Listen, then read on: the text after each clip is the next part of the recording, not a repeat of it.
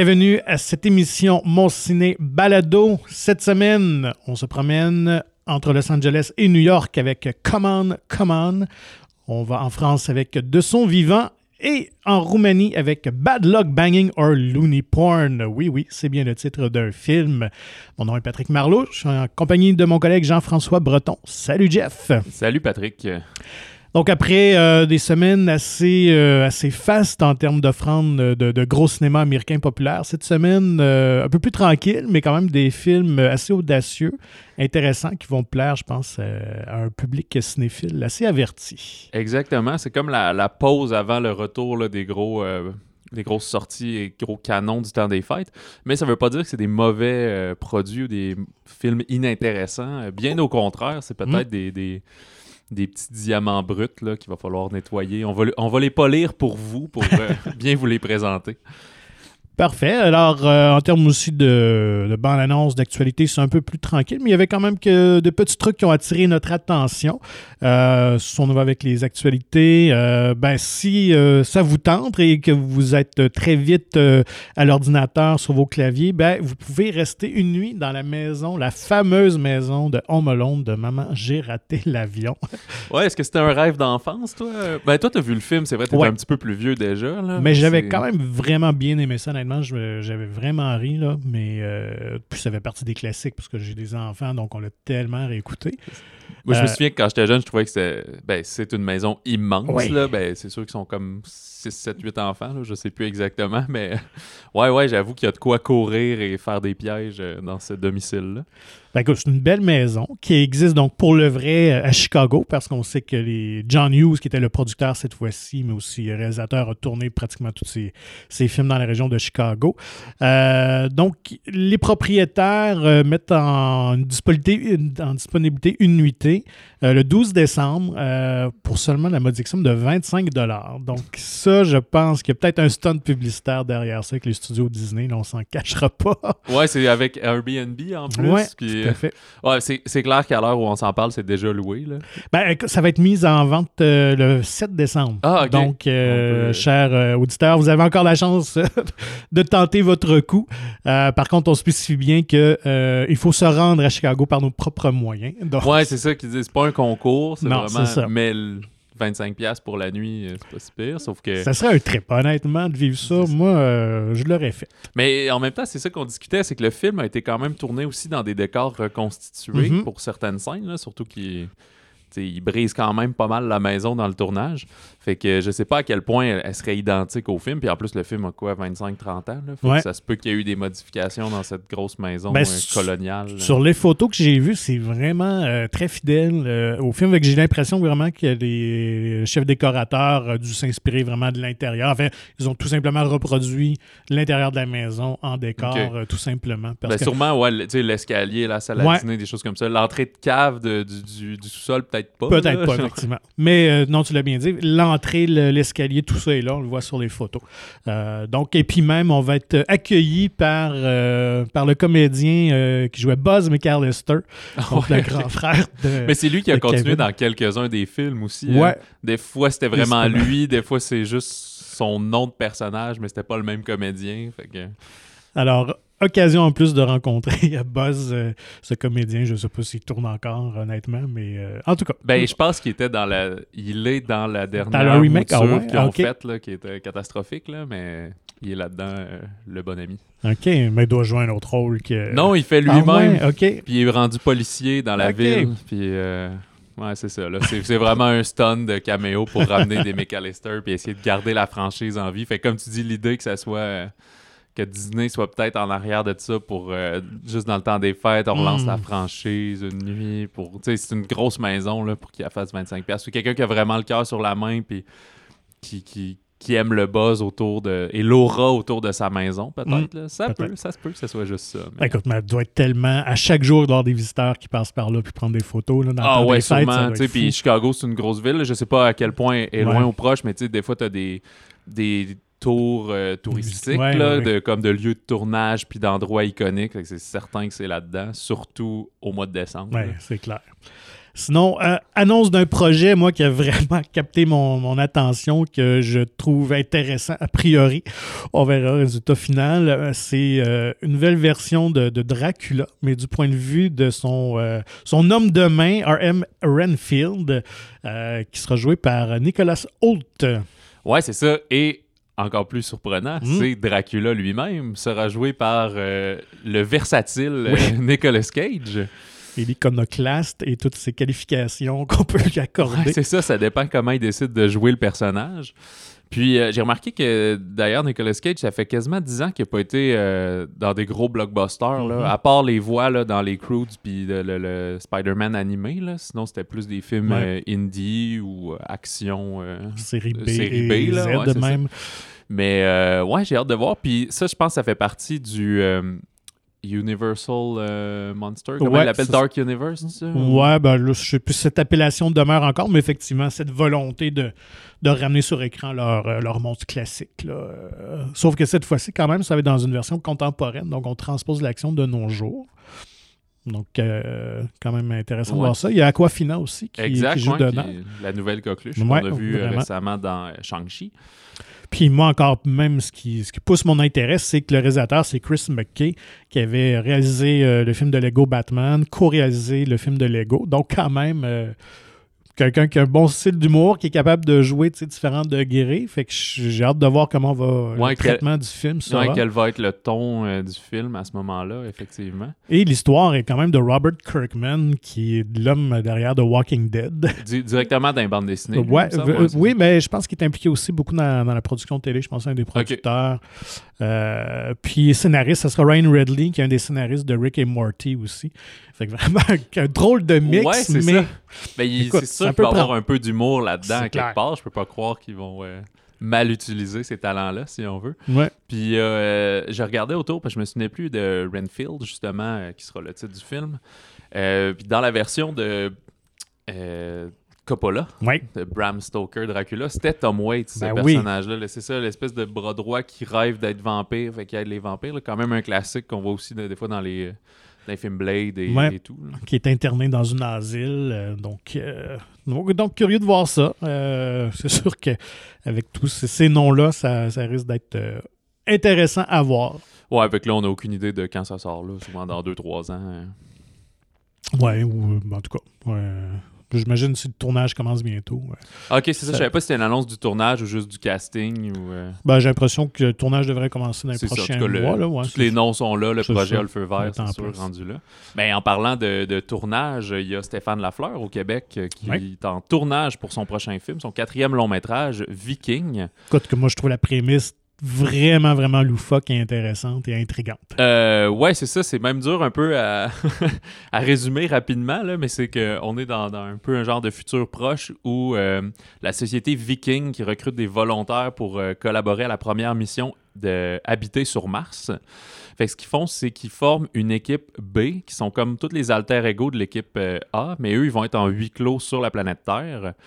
Puis c'est dans l'espoir de régler à distance les problèmes interpersonnels rencontrés par euh, les, cinq véritables astronautes, dans le fond, qui vont bientôt arriver sur la planète Mars. Fait que c'est comme ton espèce de, de, euh, de placebo, d'équipe placebo. Mm. Tu dis, OK, si ça marche pas bien avec eux, comment on peut régler ça au niveau de la hiérarchie et autres? Fait que c'est vraiment une euh, idée intéressante. Ça va être une comédie comédie dramatique. Fait qu'il tournait euh, à Calgary en novembre. Fait que sûrement, là, j'imagine, coin rocheux et autres pour faire des, scènes euh, spatiales. Puis là, le tournage s'est poursuivi à Montréal, probablement pour les scènes intérieures. On a une idée du casting? Euh, j'ai vu passer les noms, mais honnêtement, c'était pas des noms que je connaissais.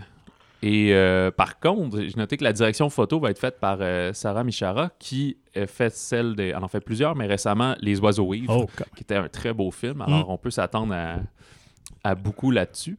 Puis euh, Stéphane Lafleur, c'est ça, j'avais oublié, mais il s'est toujours démarqué à l'international avec ses films. son, il avait commencé en 2007 avec Continental, un film sans fusil.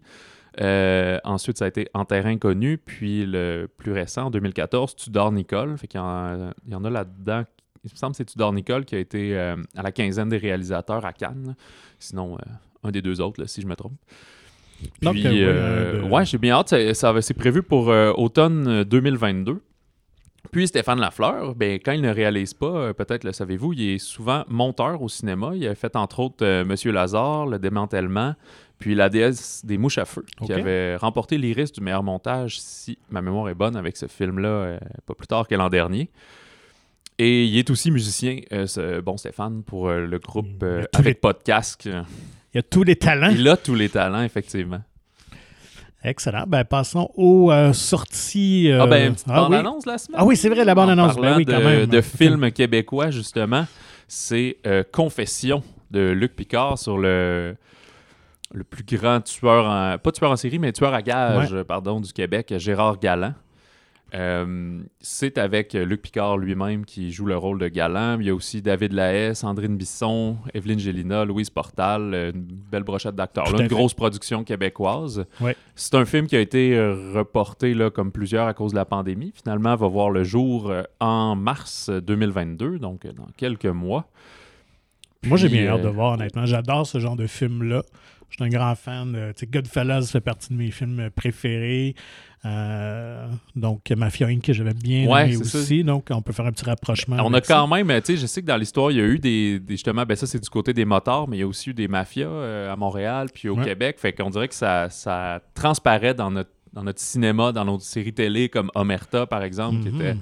ben, un film catastrophique, mais une très bonne série télé. Puis comme tu mentionnais, Mafia Inc. il y a quelques années, fait que non, c'est vraiment cette stylistique-là. Puis lui, c'est parce que c'est un personnage qui est très singulier. Là, ben, si ma mémoire est bonne, il a écrit ses, ses mémoires, justement, mhm. son livre. Ben, il est peut-être pas décédé, en fait. Là. Je, je, ouais, je sais pas. Hein. on fera plus nos recherches au moment où le film sortira.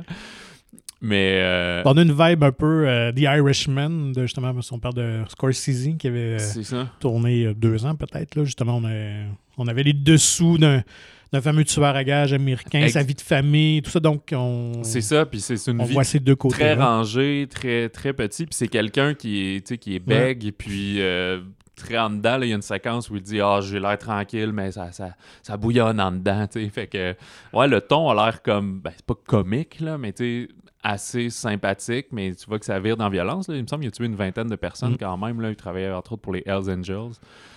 Non, puis euh, David Lahaye, justement, a un rôle, euh, en tout cas, dans la bande-annonce qui laisse présager qu'il ouais, ouais, un des peu bons travesti moments un peu. et tout. Ouais, ouais, il y a quelque chose de très singulier là-dedans. Fait que, non, je pense que ça va être euh, une grosse sortie ce printemps. Confession. Je vous invite à aller voir la bande-annonce d'ici là. Très prometteur, effectivement. Et on attaquait les nouveautés, comme tu dis. Et d'entrée de jeu, on va faire notre mea culpa. La semaine dernière, on vous a annoncé qu'on parlerait de Benedetta, mais il a été euh, repoussé par le distributeur d'une semaine. Alors, la semaine prochaine, le 10 décembre, euh, viendra le, film de Paul Verhoeven. Fait qu'on vous en parle pas cette semaine. Soyez patients. Alors, euh, cette semaine, on a Command, Command ou l'instant même en français, du réalisateur Mike Mills, qui qui n'est pas un gros nom nécessairement, mais euh, qui a quand même une petite feuille de route intéressante, euh, qui avait une nomination euh, au scénario, aux Oscars pour son scénario de 20th Century Woman. Donc, un petit drame intimiste, comédie dramatique aussi. Je pense qu'il y a des, moments un peu drôles avec Joaquin Phoenix, quand même un acteur assez qui choisit toujours bien ses projets. Oui, oui. Alors, que raconte ce, film? C'est euh, Joaquin Phoenix, qui est un journaliste euh, radiophonique, un métier quand même un peu plus inusité, le plus mhm. rare, si on veut, qui est un célibataire mélancolique et justement, il prépare une série d'émissions de radio sur euh, l'attitude des enfants face à l'avenir. Et quand sa sœur, qui n'a pas vu depuis la mort de leur mère, doit s'absenter d'urgence, il propose de s'occuper de son fils de 8 ans.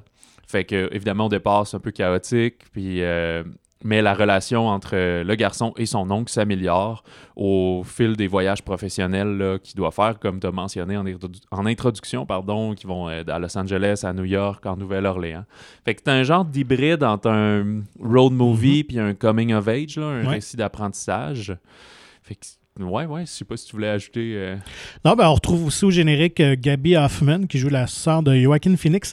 C'est peut-être pas un nom qui vous dit quelque chose, mais à une époque, elle était une enfant vedette. Euh, c'était la, jeune fille dans Sleepless in Seattle, dans Field of Dreams, donc fin des années 80, début 90. C'était vraiment la, petite fille cute qu'on allait chercher pour, pour des films de ce type-là. Et à un moment donné, elle a comme disparu, puis elle est réapparue dans les dernières années. Elle a fait des trucs un peu plus pour la, pour la télé, mais toujours des, des projets un peu marginaux. Donc, c'est vraiment une excellente comédienne, honnêtement. donc, je crois que c'est un choix ben, intéressant. Ben, c'est judicieux parce que c'est un film qui met oui, il y a Joaquin Phoenix, mais quasiment le personnage principal, c'est un enfant, un jeune garçon de 8 ans, Woody Norman, mhm. que je pensais que c'était son premier film, mais non, il a joué dans plusieurs séries télé déjà, euh, ben, quelques épisodes, puis euh, des films un peu plus indépendants, mais disons c'est sa plus euh, grosse production jusqu'à présent. Puis, il relève le défi haut la main, c'est certain. il est très naturel dans son jeu. Fait c'est un film qui est assez contemplatif dans le sens qu'il n'y a pas un grand rebondissement qui va arriver, c'est qu'on suit l'évolution de leur relation, on suit ces deux personnages-là, qui c'est ça, qui apprennent à se connaître, qui gravitent. Il y a beaucoup de, de, détails puis de minutie sur les petits détails qui font les relations humaines entre eux. Surtout que c'est pas père-fils, c'est oncle-neveu mhm. dans cette relation-là. Qui est intéressant comme angle. Et euh, justement, évidemment, les, ben, les frères et sœurs cache pas un secret nécessairement, mais on apprend au fil du temps là, du récit de l'histoire qu'est-ce qui, un peu une source de tension entre les deux, là, relié avec la mort de leur mère. Euh, donc, c'est vraiment, comme on dit, un film à dialogue, un film à comédien. Euh, à noter la direction photo de Robbie Ryan, qui, euh, qui est exceptionnelle. C'est vraiment très, très beau. D'ailleurs, déjà des buzz qui va gagner des prix ou être en nomination pour des prix euh, quand viendra la fin de l'année. Euh, donc, c'est vraiment un film à ambiance qui nous. Ben, qui, est, en noir et blanc. Oui, c'est ça. on l'a pas mentionné. Effectivement. Un peu comme Belfast, c'est peut-être la mode. Euh, oui, comme un retour au noir et blanc, mais non, la direction photo est somptueuse. Puis c'est intéressant de voir le contraste de Los Angeles très éclairé et un New York très urbain. Donc, vraiment une belle recherche artistique. Robbie Ryan, si je peux me permettre une petite, une petite envolée. Euh, c'est un Irlandais. Il a fait d'ailleurs beaucoup de films avec euh, Ken Loach, comme euh, I, Daniel Blake, puis Sorry, We Missed You, pas mal ses derniers à Loach. Mais aussi, il est venu plus ici, il a fait Marriage Story et entre autres The Favorite, oh. pour lequel il y avait eu une nomination aux Oscars en 2019. Puis il fait en fait beaucoup de films de A24. Ah ouais? puis c'est un film des, studios A24, puis j'en parle à l'occasion que c'est un studio qui me fait capoter. Là. Mais mm. là, c'est ça, on n'est pas dans vibe horreur euh, des, des Midsommar et euh, de. Euh, comment s'appelait l'autre, j'allais dire Le, phare, là. De Lighthouse, c'est ça. Là, mm. on est vraiment très humain. Mais en fait, Mike Mills, son premier film, son premier long métrage, Beginners, travaillait plus le côté. abordait le côté paternel, si on veut, le rôle de père. C'est d'ailleurs le parmi toute sa filmographie, le seul Oscar que le défunt Christopher Plummer a remporté, c'est euh, pour ce film-là, en rôle de soutien, il faisait le père de, de jeune euh, Ewan McGregor. Là. Oui, oui, oui. Ben, de jeune, en tout cas, quarantenaire. Puis, euh, en, son film suivant, dis-je, 28th Century Woman, là, c'était vraiment le rôle de la mère par rapport au point de vue de l'enfant. Puis là, ici, on est vraiment dans l'enfance. et autant l'enfance pour un enfant, puis l'enfance pour un adulte, comment tu perçois ça, puis grandir, puis apprendre, puis chercher à se découvrir, tisser des, des liens. C'est vraiment un un très beau film euh, à ce jour. Puis pour euh, Joaquin Phoenix, ben, c'est un rôle plus doux que ce qu'on l'a vu récemment, là, avec, euh, c'est sûr, le, le, Joker. Puis c'était quoi un autre film assez brutal, là? Oh, you, were, you Were Never Really Here, qui pétait des gueules avec des marteaux. Il est pas mal plus doux et aimant dans celui-ci. Donc, à voir pour, euh, ceux qui aiment euh, ce genre de film-là, plus, euh, plus axé sur les performances, les dialogues, un film contemplatif avec, on le répète encore, une très belle direction photo. Dans un autre registre plus sentimental, plus, écoute, plus dur, ce genre de film-là, moi, c'est sûr que ça ça me vient me chercher, peut-être euh, l'âge auquel je suis rendu. Euh, on fait hmm. face tranquillement à notre mortalité. De son vivant, un film euh, d'Emmanuel Berco. qui parle de, cancer, en fait, donc de décès, d'apprentissage de vivre avec la maladie. Ben, exactement, c'est ça.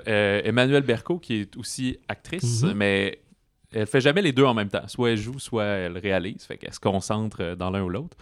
Euh, le film met en scène, en scène pardon, Benoît Magimel, euh, qu'on a vu dans euh, Les Petits Mouchoirs à l'époque, et La fille de Brest, d'ailleurs, qui est une des dernières réalisations de Emmanuel Berco, sa précédente réalisation. Benoît Magimel, en fait, comme si vous le voyez, vous allez le reconnaître. C'est comme un acteur français un peu plus adulte, plus fin quarantaine, mm. qu'on voit souvent, mais que on ne retient pas son nom, mais on, reconnaît sa gueule. souvent, on pense à Jean Dujardin puis euh, Gilles Lelouch, là, mais il y en a d'autres aussi. Euh, et il y a aussi Catherine Deneuve et Cécile de France euh, dans le film. Alors, comme tu mentionnais, oui, ça traite de cancer, mais ça traite surtout de, l'appréhension de la mort plus que du cancer comme tel. C'est Benoît Magimel, qui est un professeur de théâtre qui est atteint d'une tumeur au pancréas. Puis, dans le fond, il va passer les derniers mois de sa vie euh, dans le service de soins palliatifs d'un euh, cancérologue parisien bienveillant, qui a une méthode un, peu différente, sans être euh, Patch Adams, mettons. Là. le film n'est pas nécessairement autour du, cancérologue, du docteur, mais plus de comment le patient vit. Puis, en fait, le rôle du docteur dans le film, qui est joué par Gabriel Sarah, lui, c'est un vrai ben médecin, dans le fond. C'est quand même intéressant. Exact. Qui a vraiment. C'est un vrai cancérologue. C'est juste qu'il est à New York, euh, normalement. Puis il a une méthode, lui, un peu différente de celle de la plupart de ses confrères et consoeurs parce qu'il il considère le malade comme un partenaire. Fait que, plutôt que juste. Ben, il y a ce petit côté euh, patch adamesque, mettons, dans, le récit et dans sa vie, finalement. Fait que lui, il est plus du genre à partager, à tout dévoiler au patient puis avoir le rôle d'un accompagnateur que d'essayer d'y cacher des informations, puis tout, comme euh, il mentionnait en fait, euh, je, le cite, dit pour que ce partenariat marche, euh, il faut qu'il y ait une sincérité, une honnêteté complète. On ne peut pas parler à son malade de la moitié de son diagnostic et le considérer comme son partenaire. Fait que c'est vraiment ça qu'il y a dans le film, c'est un peu les, cinq étapes qu'on dit d'acceptation et tout. Puis, ben, Catherine Deneuve joue la mère de Benoît mm-hmm. Magimel. Fait que on a aussi à bâtir avec leur relation entre eux. C'est une mère assez contrôlante d'un euh, fils un peu plus vieux, peut-être, qui essaye de s'émanciper, de se chercher à travers de ça. Fait ils ont des choses à se pardonner puis à s'accepter euh, dans ce, trajet vers la mort. Cécile de France qui joue comme l'infirmière, un peu la, la bras droit du, médecin. Mm-hmm. Fait que, ouais, c'est ça. On, flirte avec le mélodrame, mais ça tombe pas là-dedans. C'est pas comme super criard, quétaine. C'est très humain, c'est très sensible comme, euh, comme mise en scène et comme réalisation. Et donc, euh, tu mentionnais ce docteur Gabriel Sarah, donc qui est un docteur libanais. Et euh, Emmanuel Berco, en faisant les recherches un peu sur son film, est tombé sur ce médecin-là qui parle français, qui reste à New York. Elle l'a rencontré et au fil de leur discussion, c'est là qu'elle lui a offert le rôle euh, de jouer dans, le film, c'est quand même assez euh, inusité. Ouais, c'est ça. Mais il s'en sort très bien puisque finalement, il, joue comme lui-même. le nom euh, du, médecin est différent, mais il joue un médecin, il l'aborde de la même manière. Puis il mentionnait aussi en entrevue qu'il trouvait que les comédiens étaient tellement bons qu'il est qui est considéré comme des malades, finalement. il le ressentait à travers eux. Puis, parce que Magimel a vraiment une transformation physique, ben, comme ces gens. Ces rôles-là l'exigent, évidemment. Là, c'est, euh, de perte de poids, de perte et, tout, de poids et tout ça, de, ressentir la maladie. Puis d'ailleurs, en parlant de. Ben, c'est pas une maladie exacte, mais le, tournage avait été retardé parce que Catherine Deneuve a eu un AVC pendant le ben tournage. Oui, quand euh, même. Fait que c'est pas à l'écran, là, mais ouais, c'est ça. C'est quand même drôle, tu filmes ça sur la mort, puis sur. Ça, il y a beaucoup de scènes quand même dans l'hôpital. Puis toi-même, tu as un infarctus, c'est quand même euh, rock'n'roll, mais ça en est sorti. Puis, euh, Et en plus, le confinement et tout ça, donc euh, repousser le tournage de, plusieurs, plusieurs mois. Alors, elle n'a pas eu facile, Emmanuel Berco, mais écoute, si vous voulez un film humain touchant qui va brasser des choses en vous. Ben, il y, a une similarité avec. Similarité? Similarité Je sais plus. Similitude. Similitude, c'est ça. avec l'instant même, sur ça, le, côté très humain. Mais là, il y, a, un peu plus de rebondissement dans ce film-ci. Puis, écoutez, c'est. Beaucoup de gens, on a tous vécu du, cancer dans notre entourage, des décès euh, précoces. le personnage incarné par Magimel, il y a une quarantaine d'années, fait que c'est très jeune. Fait que c'est sûr que ça va vous rappeler quelque chose, mais je sais pas comment. C'est une tristesse des fois qui est qui est important à vivre un peu. Fait que le film ne devrait pas être snobé pour ça. Je pense qu'il justement il est très bien fait, il est très euh, hmm. Délicat, comme on disait. Et moi, c'est vraiment ma je dois le confesser, d'avoir ce genre de diagnostic-là où tu apprends que tu as 6 mois, 8 mois, 10 mois à vivre.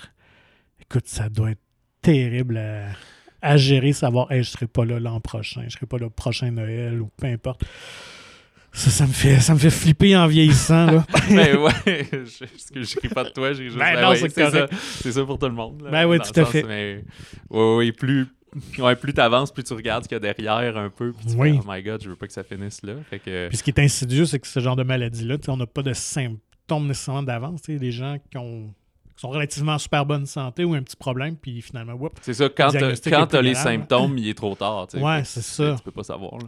Fait qu'en tout cas, on fera pas un débat sur le système euh, médical. Euh, non, ben c'est l'eau de la maladie aussi, je veux dire. Oh, oui, exact, c'est ça. C'est une loterie, puis il y en a qui sont chanceux, d'autres qui sont moins. Ben, c'est exactement, il se fait expliquer ça d'ailleurs dans le mm. film à un moment donné, qu'est-ce que j'ai fait que j'aurais pu changer, puis c'est tout, c'est juste bad luck. Là. Va t'acheter un billet de loterie parce que c'est tout. Et parlant de luck et de chance, ouais. allons-y avec. On a des bons segways. Ah, ah, Bad Luck Banging or Looney Porn. J'adore le titre de ce film roumain. Euh, ouais, en français, je l'aime bien. Mauvaise baise ou porno barjo. Oui, tout à fait aussi. Euh, donc, de Radu euh, Jude, Jude, je ne sais pas trop comment nécessairement prononcer ce, nom roumain. Euh, réalisateur quand même iconoclaste, mais bien, bien aimé de la Berlinale parce qu'il a gagné plusieurs prix avec ses, films euh, précédents. Ben, notamment ah, ben, celui-là, oui, qui a gagné justement l'Ours d'or du meilleur film et il avait gagné meilleur réalisateur pour son film précédent en 2015. Alors, que raconte cette satire euh, assez olé-olé, on doit dire? Oui, oui, c'est... Euh, Amy, qui est une enseignante d'histoire dans une école privée de Bucarest, euh, qui est la capitale de la Roumanie, euh, se retrouve forcée de défendre sa moralité après le partage en ligne d'une vidéo la montrant en train de faire l'amour avec son mari. Bref, euh, une sextape qui a leaké, comme on dit. on a déjà vu des comédies plus légères sur ce phénomène-là, si on veut, mais ici, on est dans la satire, puis on veut choquer, on veut provoquer. Le film, on vous prévient, il est visé 18 ans et plus, érotisme euh, par la régie euh, du Québec. Donc soyez avisés. Ouais, soyez avisés, là. c'est pas, pas une sortie familiale ici. Non. Euh, ben, c'est entre autres parce que la, la dite vidéo, on la voit pas mal intégralement. Là. Ben, c'est sûr, c'est simulé, là, mais c'est très explicite mm-hmm. à ce moment-là. c'est, comme tu dis, Radu Jude veut vraiment choqué. C'est une critique sociale de, la Roumanie, de, comment un peu le une espèce de retard intellectuel puis de mœurs qu'ils trouvent là-bas. C'est un film euh, pas prétentieux du tout, mais, mais très éclaté dans son style, mais c'est très comique en même temps. C'est pas. Euh, tu sais, dans les derniers films chocs, on a eu Titan euh, au début du mois d'octobre. Mm-hmm. Puis c'est pas ça du tout, là. C'est pas la même chose. C'est plus, plus léger, là, hormis la, grosse présence sexuelle, mais dans, dans le ton. Euh, mais c'est un film très éclaté et c'est d'ailleurs le représentant de la Roumanie pour le score du meilleur film international. Fait que c'est un film de qualité, mais c'est un film de genre, si on peut euh, euh, y mettre le saut. Donc oui, alors si vous aimez ce genre de film-là, que je trouve intéressant parce que c'est d'actualité, on entend à chaque année des cas. Il y avait même eu, euh, son reste dans le domaine scolaire, euh, près de nous ici à Québec, euh, une secrétaire, des étudiants avaient trouvé des, extraits d'elle dans des films pornographiques et tout ça. Donc, elle avait perdu son emploi suite à ça. donc, c'est un phénomène évidemment présent à cause des, réseaux sociaux, à cause d'Internet. Et on sent, ben, j'ai un ami polonais, et on me dit vraiment dans ces pays d'Europe, comme une, ouais, vraiment une régression au terme de de liberté ou de.